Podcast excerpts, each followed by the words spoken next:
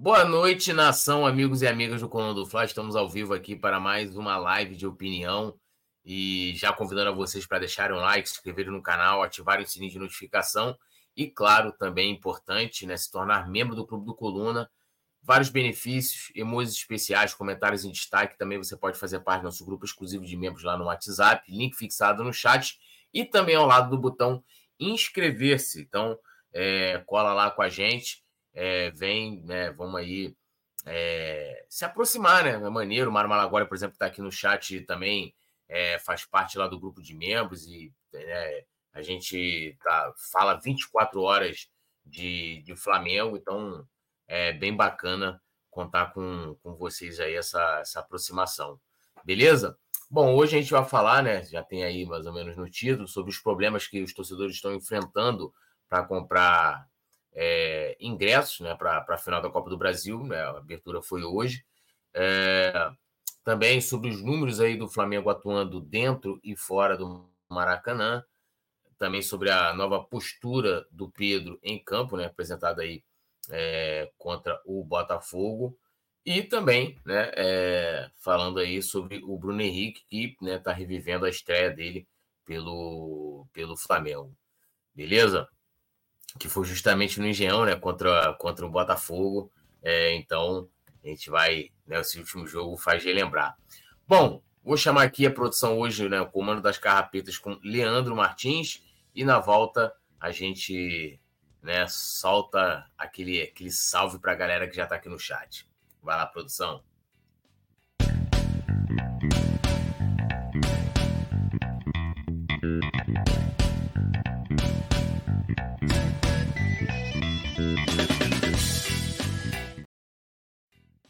Bom, vamos lá, um salve aqui para o nosso querido Mário Malagoli, membro do Clube do Coluna, Tomás Souza Luz também, Segovinha, ah, melodia que não sai, não sai, não sai da, da cabeça. Patrícia Alves, novo membro da Tropa do Calvo, eu já sou há bastante tempo, né? Então, eu já faço parte, né, aí da Tropa do Calvo. Yuri Reis aqui também, membro do Clube do Coluna, boa noite, meu amigo Poeta Túlio, tamo junto. Mário Malagoli, já falei, o Bingo também, né, e a galera vai comentando aqui, eu vou lendo é, o chat sempre aqui é um, é um programa bastante interativo, né? Que a gente conta bastante com a participação de vocês. Bom, começando falando hoje, né? É, como eu disse, o Flamengo abriu né, as vendas online para os sócios torcedores para comprar ingressos para a final contra o São Paulo e vários e vários problemas é, de filas de espera, é, processamento de pagamento de cartão de crédito e, e vários problemas mais. Eu só estava aceitando pagamento por Pix. E, e, claro, muita gente com certeza ia parcelar no cartão, né? Daquela suavizada ali na, nas finanças. E demonstra aí, mais uma vez, a incapacidade. Eu não sei né, o que faz o, o VP de TI, né? Porque é né, parte de infraestrutura do clube, que tem, cara, ainda mais um jogo em que você está cobrando caríssimo, né? O sócio torcedor do Flamengo já não é barato, principalmente ali para o primeiro plano, né? Acho que é o Diamante, que é o, o primeiro da, da categoria, né? Prioridade 1, para a galera que paga um valor absurdo e você precisa entregar um serviço, né? A, a é, que vá atender né, o consumidor, o cliente, que até eles gostam, ainda mais se a gente for olhar os valores que estão sendo exercidos aí né, para esse jogo, né? Que inclusive também gerou um grande debate e hoje muita gente teve problema, né? Eu não, não sei nem dizer se, se, se foi resolvido, né? Eu só vi muita gente é, reclamar, principalmente no Twitter, que não estava, né? Fila de espera não andava, é, processamento de cartão, pagamento somente no Pix, e até falando um pouquinho dos preços dos ingressos, né? É, assim, são absurdos. É, tem um autor que eu li muito, até um livro dele aqui, que é o Luiz Antônio Simas, né? Tem, esse, tem a maioria dos livros dele aqui. O Corpo Encantado das Ruas é um dos livros dele. E ele fala muito do lance da, das frestas, né? É, essa coisa do espaço social, de que é, as, as ruas né, do Rio de Janeiro são lutas né, por espaço né? Isso vale muito também para o Maracanã, porque o futebol no Brasil ele começa com a elite, né? É... É, no início ali era um lance muito amador, não era profissional, então é, na fundação do Flamengo também tem isso. Você tem ali quem jogava eram médicos, advogados, os caras não treinavam porque eles tinham outras atividades. E aí depois o futebol ele se profissionaliza, ele e, ele vira um esporte do povo, né, a partir dos anos 30. Né, depois passa a ser televisionado, né, transmissão de rádio também. É, os jornais dando destaque, começa ali nos anos 30 também, final dos anos 20, início dos anos 30, jornais totalmente dedicados né, ao esporte, que começaram a dar espaço para o futebol, tinha muito pouco na, na, ocasião, mas foi ganhando espaço conforme ele foi se popularizando, e as massas tomou conta né, do, do futebol. E agora, né, quando a gente teve ali, é, principalmente a partir da Copa do Mundo que foi disputada aqui, ele se elitizou e o Flamengo, infelizmente, ele foi um dos clubes que puxou essa fila da elitização. Né? Vai lembrar ali com, a, com o retorno do Maracanã, a primeira final que a gente jogou em 2013 lá, os valores né, de ingressos praticados na, na final contra o Atlético Paranaense, naquela ocasião, foi de 250 reais o mais barato. Né? Então, é, pare... eu vejo que, né, por mais que né, esse torcedor, o Geraldino, inclusive tem um documentário do Pedro Asberg maravilhoso, que é o Geraldinos, é, é, e ali mostra né, o Maracanã ele, ele fecha ali, né, 2005, né, para ele fecha não, na verdade é geral, né? Ela quando faz aquela obra para aquele Pan-Americano que é aqui em 2007, o Maracanã ele encerra ali a geral. Então eles começaram a acompanhar nesse documentário os Geraldinos ali nesses últimos jogos, né? Em 2005 e voltam 10 anos depois, é, é, mostrando como estavam esses Geraldinos, né, de todos os clubes, né, de Flamengo, Vasco, Fluminense, Botafogo. E alguns estavam ali como muitos ficaram, né, assistindo jogos nos bares ou em casa, é, se afastaram do Maracanã. Então, é, como né, parafraseando aqui o, C, o Simas, é como se tivesse um muro, né? E ele fala: todo muro tem uma fresta.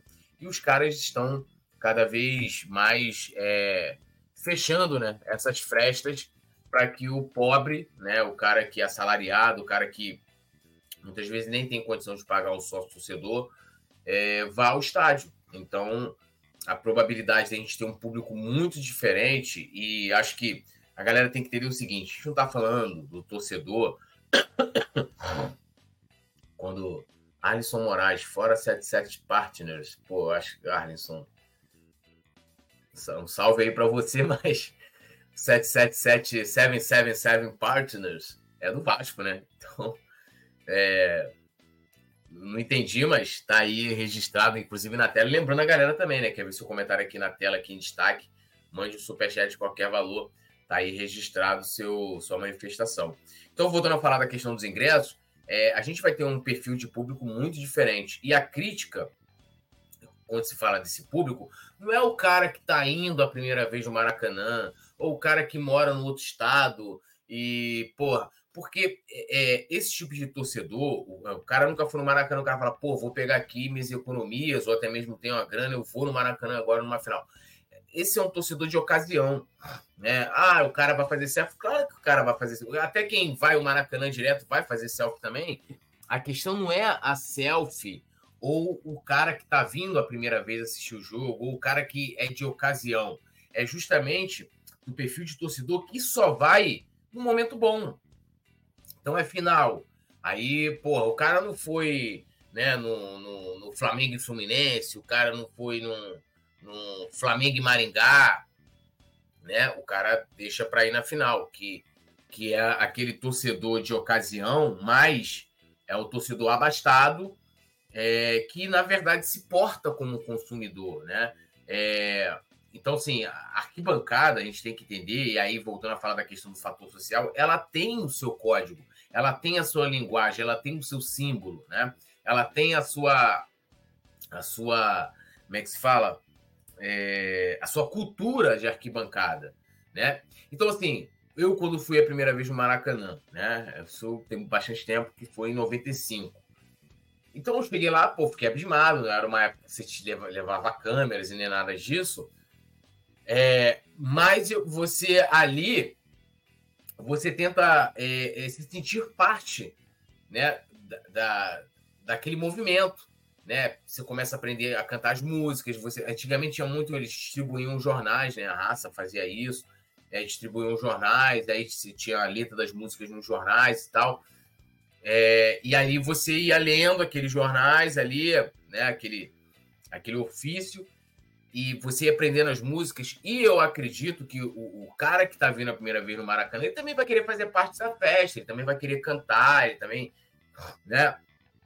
Então, é, tem muitos torcedores hoje que têm um perfil diferente em que eles não eles não se enquadram nessa cultura de arquibancada ou não querem fazer parte, ou muitas vezes querem fazer parte, mas de uma forma diferente, trazendo um, novo jeito, que o cara tá lá, sei lá, o jogo tá rolando, e o cara tá fazendo selfie, tá fazendo vídeo, é, tá fazendo TikTok, não tá preocupado com o que tá ocorrendo no jogo, né?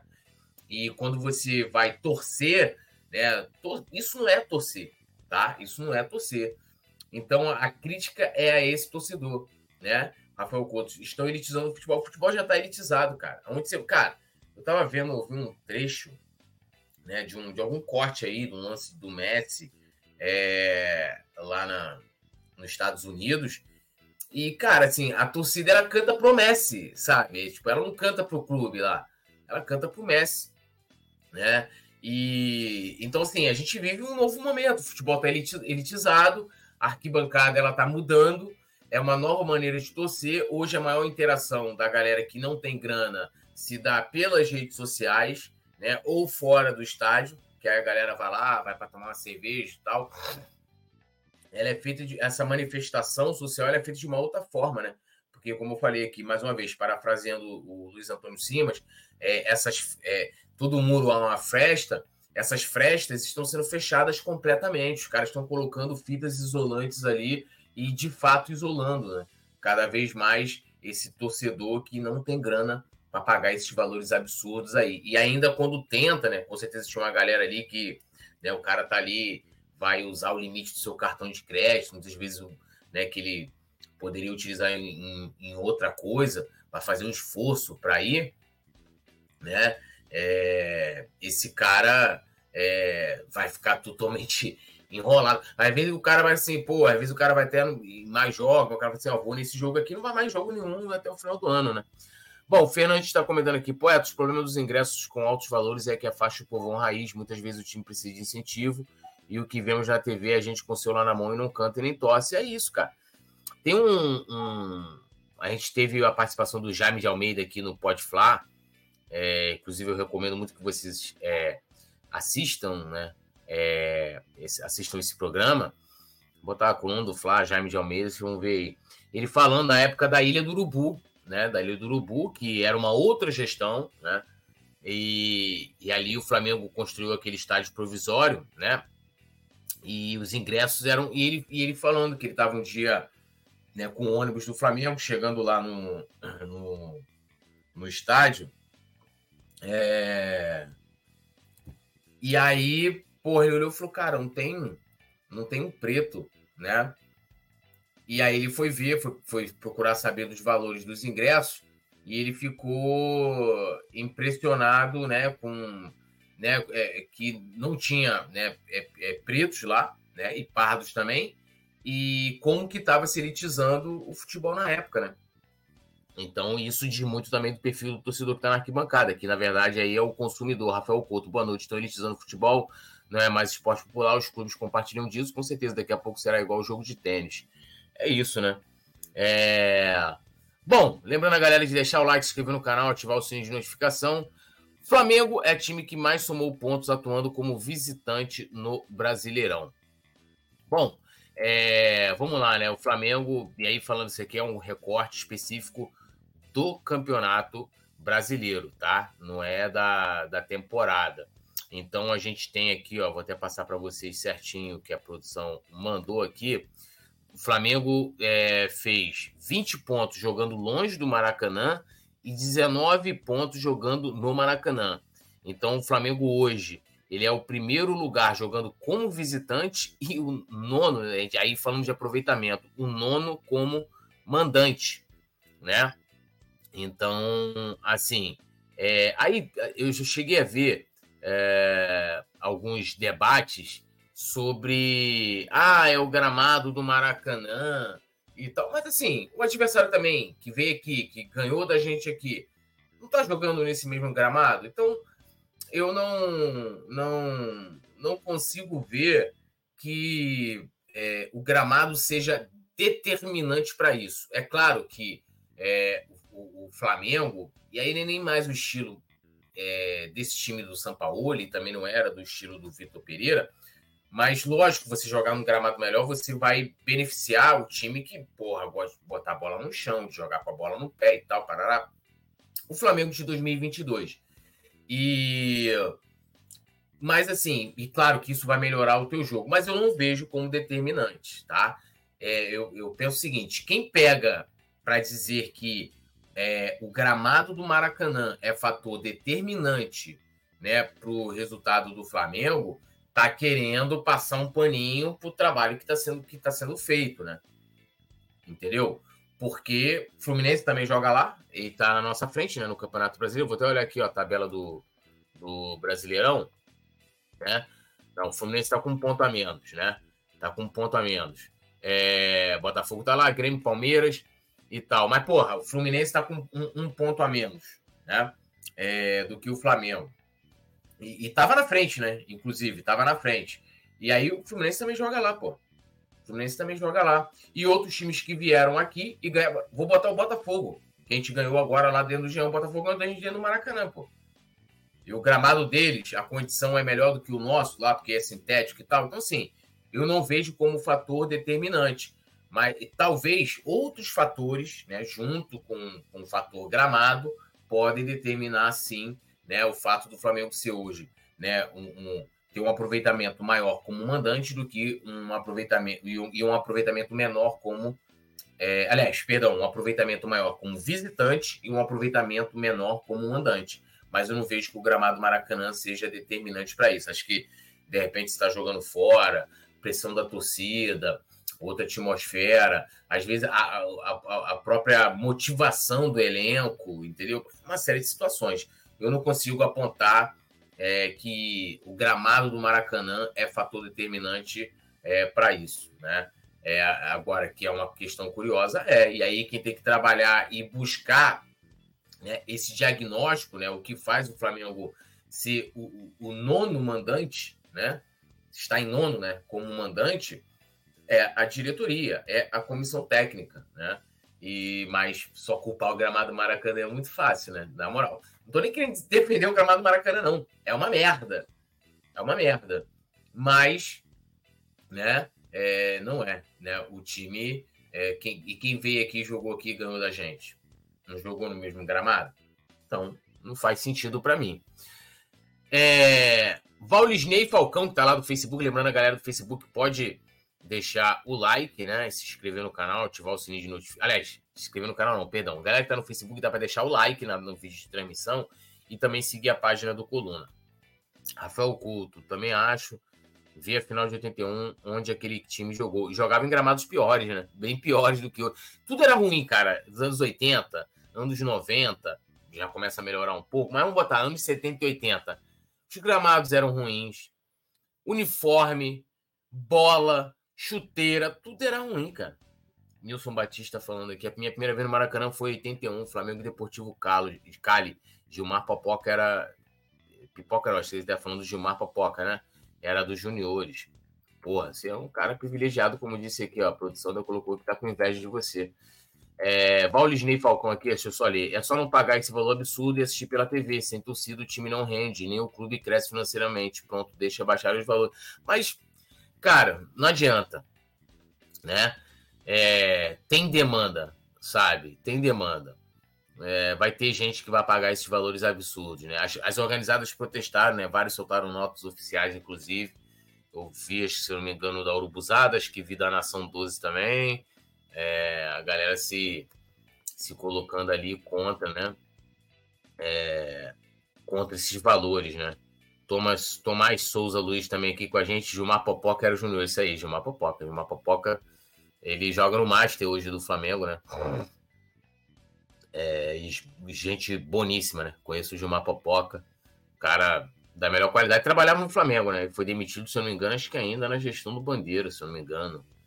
Né? E saiu de lá, ele treinava, acho que o time ali era sub-15, sub. Eu treinava ali o sub alguma coisa que eu não vou lembrar agora, mas ele trabalhava na base e foi demitido assim, sem mais nem menos. Né? Ele, na verdade, ele teve um atrito, se não me engano, acho que com o Léo Medeiros, alguma parada assim. E aí o cara demitiu ele. Bom, um novo Pedro, atacante muda comportamento em campo na vitória do Flamengo sobre o Botafogo. É... Vamos lá, né? É, aqui, matéria, vou ler um trecho, né? O Camisa 9 não participou diretamente dos dois gols rubro-negros, porém se mostrou mais ativo na movimentação em campo e também na gesticulação com companheiros e arbitragem. É... Diferentemente de outros jogos, Pedro estava agitado durante boa parte do clássico no Geão.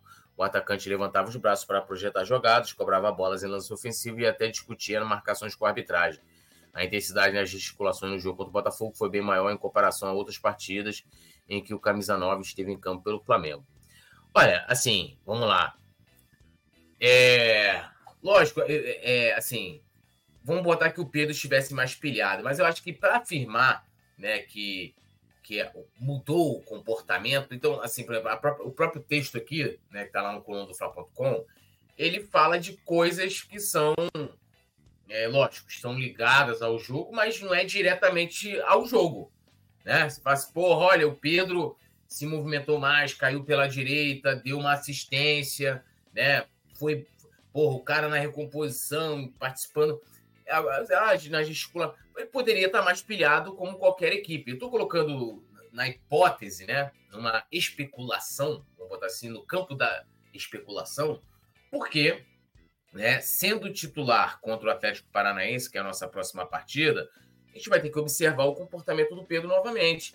Né? É, é, essa questão do comportamento, de estar mais comunicativo, de estar é, ali falando com o juiz e tal, pode ser pela pilha da partida. O clássico, a motivação do jogo, né? O clássico, jogo fora, a provocação, a, a importância de vencer a partida também, o fato dele estar ganhando né, uma oportunidade como titular, né, com o time titular, né? Então, isso tudo pode ter contribuído para que a gente tivesse um Pedro mais é, participativo né, é, no jogo. Mas, assim, falar, porra, o Pedro é um novo Pedro, ele tem uma, uma nova função em campo. Não é, o Pedro é. Porque, assim, lógico, ele é um cara que joga mais fixo, mas o Pedro é um cara que, porra, ele, ele sabe jogar com a bola no pé, tá? É, se der, dar a bola no pé pro Pedro aí, vai saber dominar, sabe proteger, né? É, também, quando ele precisa ser um atacante brigador, ele é um atacante brigador. Mas, assim, o Pedro nunca foi um jogador com a mobilidade, por exemplo, que tem o Gabigol. O Gabigol, em termos de mobilidade, aí eu não estou falando diretamente no ataque, ele dá mais opções ao treinador, tá? Mas, assim, é, ele, ele, lógico, como eu falei, ele sempre foi um cara que você também pode pegar ali e botar ele para jogar um pouco mais fora da área, talvez para receber, ou às vezes o cara manda lá no stone, é o cara que vai, vai brigar e se tiver que dominar uma bola ali vai, vai fazer muito bem.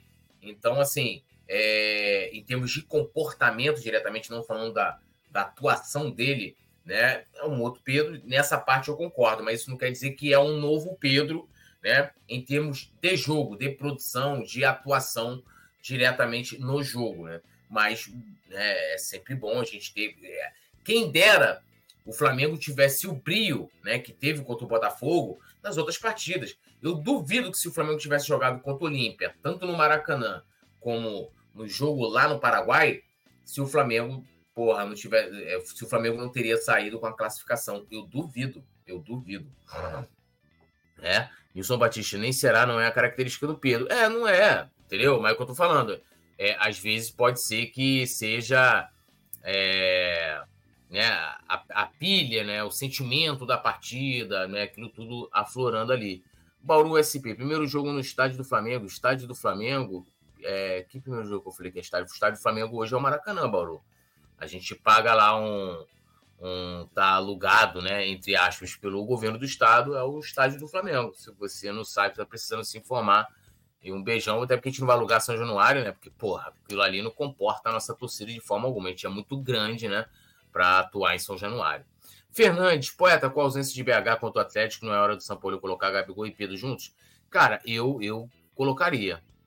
Eu colocaria Pedro e Gabigol para atuarem juntos, né? Mas eu, sinceramente, se sair notícia de que ele treinou e tal, aí eu consideraria a possibilidade. Caso contrário, eu não vejo, não. Já falei, ele não tem. Não tem. Né, é, não tem essa capacidade, né? O fato né, da gente terminar a temporada de 2022 e a gente ter treinadores que não. Né, é, ter, ter, terminar 2022 com os dois atuando. Ah, beleza, não tinha Bruno Henrique e tal, não sei o que, porque a gente foi ter Bruno Henrique o quê? Em junho, né? Pô, a gente foi ter Bruno Henrique no meio do ano. O São Paulo chegou aqui em abril, né? Então, assim, já bem antes do Bruno Henrique e não conseguiu botar Pedro e Gabigol, perdão, para atuarem juntos o que para mim é uma incapacidade do treinador. Né? É, Roberto Araújo, né? Barbigol tem que mofar no banco para levar a profissão a sério. Cara, é, o, ele não leva a sério por quê? Porque ele deu festa. O Gabigol não deu festa em 2019, 20, 21, 22, né? É... Arlisson Moraes, poeta, sabe de algum breaking news da transferência da Davi Luiz e Besiktas nessa janela turca? Cara, não sei. Eu sei que saiu, parece que o, o Besiktas tem interesse e tal, mas sendo bem sincero, Arlisson, acho que ele não sai antes do final do ano, não. Se sair, deve ser ali na janela de dezembro, janeiro. Acredito eu, tá? Mas tendo novidade, com certeza vocês vão, vocês vão acompanhar aqui com, com a gente, tá? Bom, deixem seu like aí, se inscrevam no canal, ative o sininho de notificação, né? Se tornem membros também aqui do Clube do Coluna. Vamos falar agora de Bruno Henrique Bruno Henrique reencontra a melhor versão e revive estreia pelo Flamengo, né? Lembrando que o Bruno Henrique estreou pelo Flamengo, né? Justamente no jogo contra o Botafogo, né? Com o jogo lá em 2019, né? O Flamengo é, né, também venceu aquele jogo, né? E no caso ali foi pelo, pelo Carioca, e ele também fez o gol, né? Na, naquela ocasião. E uma, né, uma grande coincidência, ele agora também né? Ali dentro do Geão, mas também o Bruno Henrique ele é o rei dos clássicos, né, cara? É, é assim, essa, essa, esse final de semana se falou muito do Bruno Henrique, né? E, e, do quanto ele é importante. E eu já falei aqui, eu acho que muito, né? É, o Bruno Henrique é, ele é muito subestimado, a sua importância para essa atual geração. Se fala muito do Gabigol, óbvio, né? Pelos gols nas finais e tal, os gols decisivos. Se fala muito do Arrascaeta pela sua qualidade. E o Bruno Henrique fica abaixo. E, e acho que né, é, é, a importância do Bruno Henrique tinha que ser num patamar é, assim dessa mesma prateleira né, de, de importância, né? É, cara, o Bruno Henrique foi importante para a gente assim, em diversos momentos. E, cara, 2021, o que ele jogou, na, principalmente na fase de mata-mata da Libertadores, é brincadeira. 2022 também ele fez uma fase de grupos até ele se lesionar, é, sendo sendo né, um dos destaques do time do Flamengo.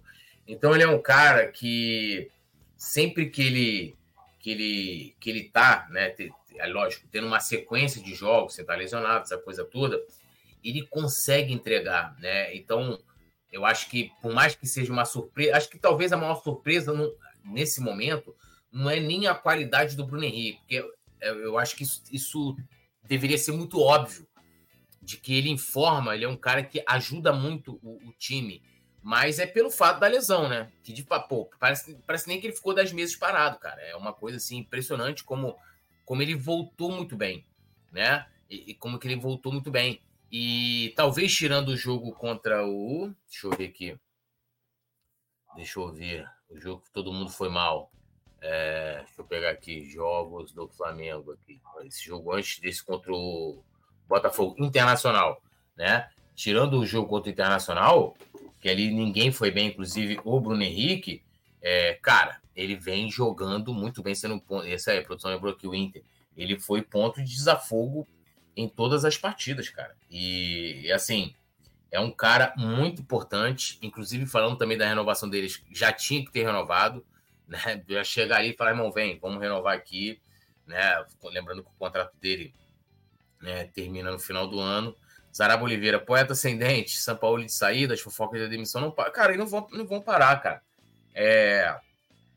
E, e, e falo para vocês, independente do resultado da Copa do Brasil. Se perder, talvez abrevie aí a passagem dele. Ganhando, talvez ele fique até o final do ano, mas é sofrível, né? Ele não vai parar. Mas voltando a falar do Bruno Henrique, é, e, e, ele é, assim, a figura né, do Bruno Henrique é extraordinária, né, cara? É um cara também muito identificado, de um jeito é, muito diferente do Gabigol, de um jeito muito diferente também do Arrascaeta, mas é um cara extremamente importante. E vou repetir o que eu já falei aqui outras vezes, né? É, só daqui a alguns anos a gente vai ter né, o, real tamanho e real valor do que esses caras estão fazendo né, no Flamengo.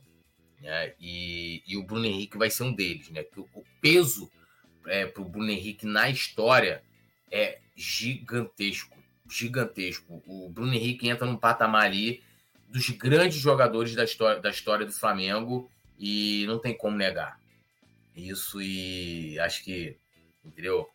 É, assim, absurdo, né? Zaraba, BH é reservado enquanto o Gabriel e a Rasca são popstar. É, ele tem um jeito diferente, né? Ele as maneiras como, como, como ele se comunica, a maneira como ele se até, até em campo, né, tirando né, é, o jogo, ele é um cara discreto, né? Ele é um cara de, de comunicações diferentes, de poucas palavras, mas é um cara que que marca demais, né? Esse, o lance do chororô, né? O cara chega, ele, entra numa seleta lista ali, né? Do, do, lance do chororô, numa coisa do folclore, da zoeira do torcedor, que, porra, o cara não combinou nada, não. Ela fez e jogando demais, né? Jogando demais. Né? As frases que ele dá nas entrevistas, né? Que é sempre né? É, é maravilhosas, né? Eu sempre falo, o Bruno, Bruno Henrique é um dos maiores frasistas, né? do Flamengo, entendeu? É, as, ele faz com que as coisas que ele fala é, acaba, acabe virando meme. Então, assim, e é um cara extremamente identificado, né? Ao jeito dele, ao jeito dele. E não é muito de, né, de como, como o Zaraba colocou, se popstar, de dar grandes festas ou estar em, estar em grandes eventos, é, aquela coisa toda.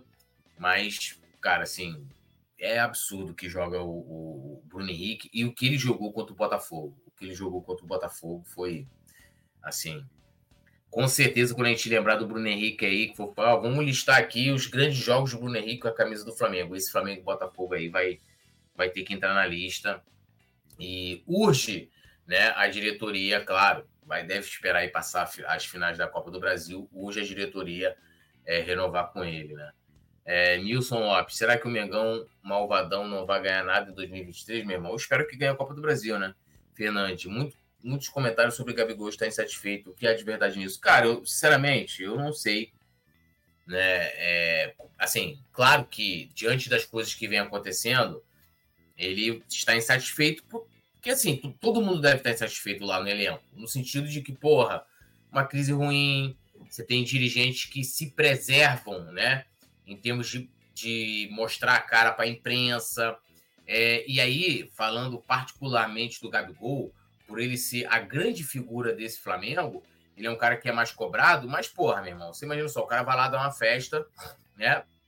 A gente já debateu aqui várias vezes é, da responsabilização, né? É, da direção do Flamengo, né? É, do planejamento de 2023, das decisões ou omissões da diretoria, e o cara está sendo cobrado praticamente sozinho. E mais, está, está, é, está em curso uma campanha tá, para destruir a idolatria que a torcida tem pelo Gabigol. Né? É, eu falo assim, o Gabigol ele é o cara que vai ser mais cobrado por ele aparecer mais, ele é o cara que vai ser mais criticado, né? até porque a gente sabe da capacidade do Gabigol, sabe que ele pode dar mais do que ele vem dando, é, sendo que o que estão fazendo com ele é perseguição. É diferente, né? Por exemplo, o Bruno Henrique não jogou bem contra o Inter. Eu critiquei o Bruno Henrique também. Falei, ó, ninguém jogou bem hoje, inclusive o Bruno Henrique e tal. É... Que, porque isso é, é do jogo, pô. o cara vai ser cobrado. Eles sabem disso, o cara vai ser cobrado. Ó, Gabigol não jogou bem. Você vai criticar o Gabigol, você vai cobrar. Agora, o, o que estão querendo fazer é querendo responsabilizar o Gabigol por tudo que vem acontecendo no Flamengo, como se ele fosse o símbolo e a personificação do fracasso do Flamengo em 2023. E não, ele faz parte de um elenco, futebol ele é coletivo, de que não está rendendo, que você inclui ele, e ele por ser essa grande figura, esse maior ídolo, né, atual, ele vai ser mais cobrado e tem que ser, né? A, a, a questão do cara ser idolatrado, quanto mais ele. Você vai aumentando a responsabilidade desse jogador. E, claro, também na questão do comportamento. É aquilo que eu falei aqui. Túlio, se, se fosse você no lugar do Gabigol, você faria festa? Eu não faria. Eu ah, poderia até fazer alguma coisa para celebrar meu aniversário, mas eu faria algo mais privado, algo ali com os meus parentes, meus amigos mais próximos, é, na, mas não daria uma festa, né? É, mas assim, ele deu festa em 2019, ele deu festa em 2020, ele deu festa em 2021, ele deu festa em 2022. Então, assim, é, será que ele não poderia dar uma festa, né? E aí, e aí, assim, o problema do Flamengo atual é o Gabigol, é o Gabigol, assim, estão tirando o Gabigol do time, resolve os problemas. Se a gente não tivesse o Gabigol no restante né? Do, dos jogos em que a gente deu vexame, quando a gente perdeu para o Al Hilal, quando a gente perdeu para o lá pro, pro Independente Del Vale, quando a gente foi goleado pelo Campeonato Carioca, será que teria sido diferente? Eu acho que é isso que a gente tem que pensar. É, então eu vejo uma perseguição e uma campanha né, para descredibilizar o Gabigol, né, que isso também faz parte da, da, da, daquela. Quando se faz muito. Isso é muito feito na política, né? quando você vai assassinar a reputação, ou então em debate. Muitas vezes, num debate, como é que eles fazem? O cara, para ter razão, isso está aí, tem livros que falam sobre isso. É, como vencer um debate sem ter razão. Ao invés de você falar, debater a ideia ou o argumento que o, que o seu interlocutor está trazendo, você fala é, diretamente da pessoa dele, né? Você parte por um discurso ad hominem. Então você começa a querer descredibilizar a pessoa. Ah, Porra, o Túlio é careca. E pior que eu ouço isso. Ah, o Túlio é careca, o Túlio, porra, é, é feio, Túlio tem barba, ao invés de falar assim, pô, Túlio, ó, discordo de você, por isso, isso e isso, por essas situações. Isso acontece demais. E aí estão querendo descredibilizar o Gabigol, que para desmoralizar ele. Fala assim, ó, o Gabigol não presta, o Gabigol, porra, da festa, não sei o que, parará, parará, por isso que ele não joga bem e tal, parará, né? Então, estão fazendo isso com o Gabigol, né? Zaraba Oliveira está até falando aqui, ó, uma coisa é criticarmos o desempenho do jogador em campo, outras são ofensas pessoais que partem de gente mau caráter, como estão fazendo com o Cebolinha. É, assim, a questão é igual o Cebolinha. Eu não posso falar aqui que o Cebolinha é mau caráter, que o Cebolinha não se dedica nos treinos, que o Cebolinha é, não é um bom profissional. O que eu posso analisar do Cebolinha é dentro de campo, né? E falar, olha, o cara não tá bem e tal, periri, parará é, agora, lógico, o torcedor tá ali, porra, na arquibancada, é, o cara erra, mas, pô, você imagina quanto que o Cebolinha foi xingado ali quando, lá, principalmente pra galera que tava no Geão, quando ele perdeu aquela bola. Porra, um monte. Mas eu não posso chegar aqui e falar do caráter do cara, ou dizer que o cara não é profissional. Eu posso falar do desempenho dele, né? Ou da falta de desempenho, né? É, então, acho que isso tem que que tem que entrar no debate, né? Gustavo Queiroz, discordo plenamente, Gabigol já joga mal há muito tempo, ainda vem querer fazer festa de sacanagem. Joga mal há muito tempo quanto? 2023? 2023 eu concordo com você que ele tá abaixo, né? É, os, inclusive os números dele mostram isso, né? É, e a questão da festa, como eu falei, ele deu festa nos outros anos. Ele deu festa nos outros anos. Então, a festa é, é muito pelo momento.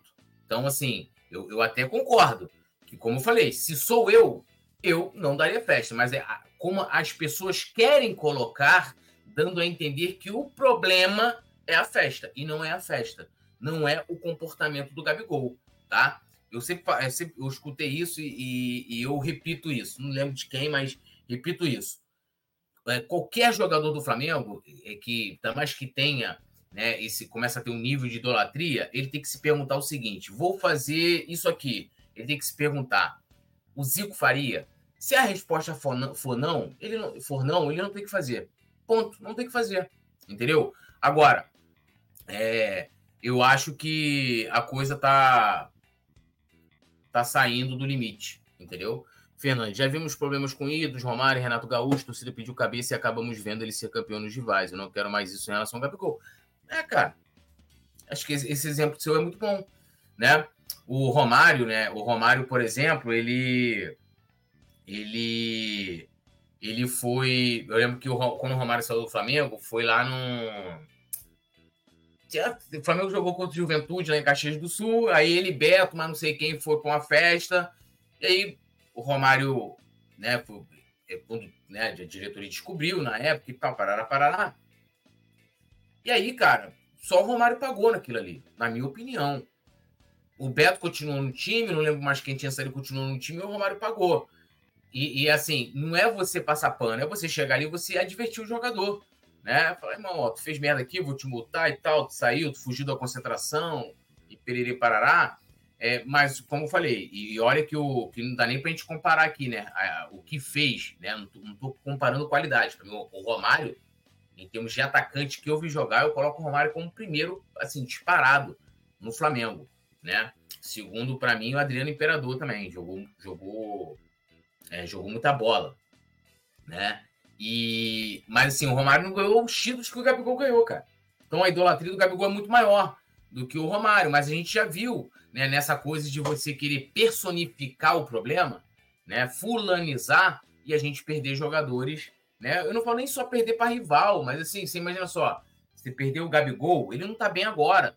Né? E assim, mesmo ele não estando bem, os números dele são impressionantes, né? Se você pegar aí, ó, ele tem 20 gols na temporada. Vamos botar que mesmo ele mal, ele faça 30 gols na temporada. 30 gols, pega aí quantos jogadores fazem 30 gols numa temporada. Entendeu? Quantos jogadores têm 20 gols na temporada atualmente? Sabe? É igual o Pedro. Quando o Pedro teve o negócio do Atlético contra o América Mineiro lá, que eu, inclusive, defendi o Pedro em várias ocasiões ali. Você pega os números do Pedro, cara, são, o Pedro é o artilheiro do Flamengo na temporada. Se não me engano, são 22 ou 23 gols, sei lá. Então, quantos jogadores na temporada de 2023 tem esse número de gols que ele tem? Então, sim, são jogadores diferenciados que muitas vezes, né, que a torcida, né, é, por conta de algumas pessoas, entra numa campanha, entendeu? É, e você perde o jogador. Nilson Batista, na verdade, que pagou foi o Flamengo, uma grana monstruosa. É, ali no caso do Romário, ali, o Flamengo de fato devia ele, né? Vários salários, era uma época né, bem escrota, né? É, Nilson Batista, festa da uva, é isso aí, né? É, ué, se o cara jogar mal, tem que ficar confiante. Eu não entendo muito assim a galera, né? Lógico que tem que ter um, um, um jogador, tem que ter um nível, um pouco de sen, senso, né? Saber a hora, quando ele vai se expor, quando ele não vai se expor. Mas assim, o cara tem o um direito, cara. Ele não cometeu nenhum crime dentro da festa. É uma questão que, assim, ele, ele, ele vai ser mais cobrado ainda por isso, né? Por, por, por não entender o momento, e ele vai ter que bancar o que ele fez. Mas, porra, o cara não pode ficar é, num casulo, né? É, então, assim, não faz sentido, né? Gustavo Queiroz, lembrando que os maiores culpados não são jogadores, é a diretoria que errou o planejamento de 2023. E vamos combinar, Gustavo? A diretoria está sendo cobrada é, com o mesmo tamanho da responsabilidade que eles têm dos problemas da gente de 2023? Eu acho que a gente tem que refletir. Bom, galera, quero agradecer. Às 21 horas a gente vai estar aqui de volta, tá? Eu vou estar acompanhado do Nazário e do Petit, então aguardo vocês aqui com a gente, beleza? É, agradecer aqui, pô, Nilson Batista, Gustavo Queiroz, o Fernandes, deixa eu ver quem mais comentou aqui. Saraba Oliveira, Batista Lopes, Wilson Lopes, Roberto Araújo lá no Facebook, o Arlisson Moraes, Bauru SP, que veio aqui tentar dar uma gastada, Ney Falcão, Tomás Souza, agradecer a produção também do Leandro Martins. Às 21 horas a gente está de volta, tudo nosso, nada deles, e vamos que vamos. Alô, nação do Mengão! Esse é o Coluna do Fla. Seja bem-vindo! Se inscreva no canal, não esqueça de deixar o seu like, pega o link, compartilha para geral, comente, comente bastante, queremos te ouvir. Aqui você tem a melhor transmissão dos jogos do Flamengo na internet. O Coluna é brabo e tem o Podfla, o podcast da nação. É muita resenha e um show de cobertura do maior do mundo, do jeitinho que a nação merece. Esse é o Coluna. Saudações rubro-negras.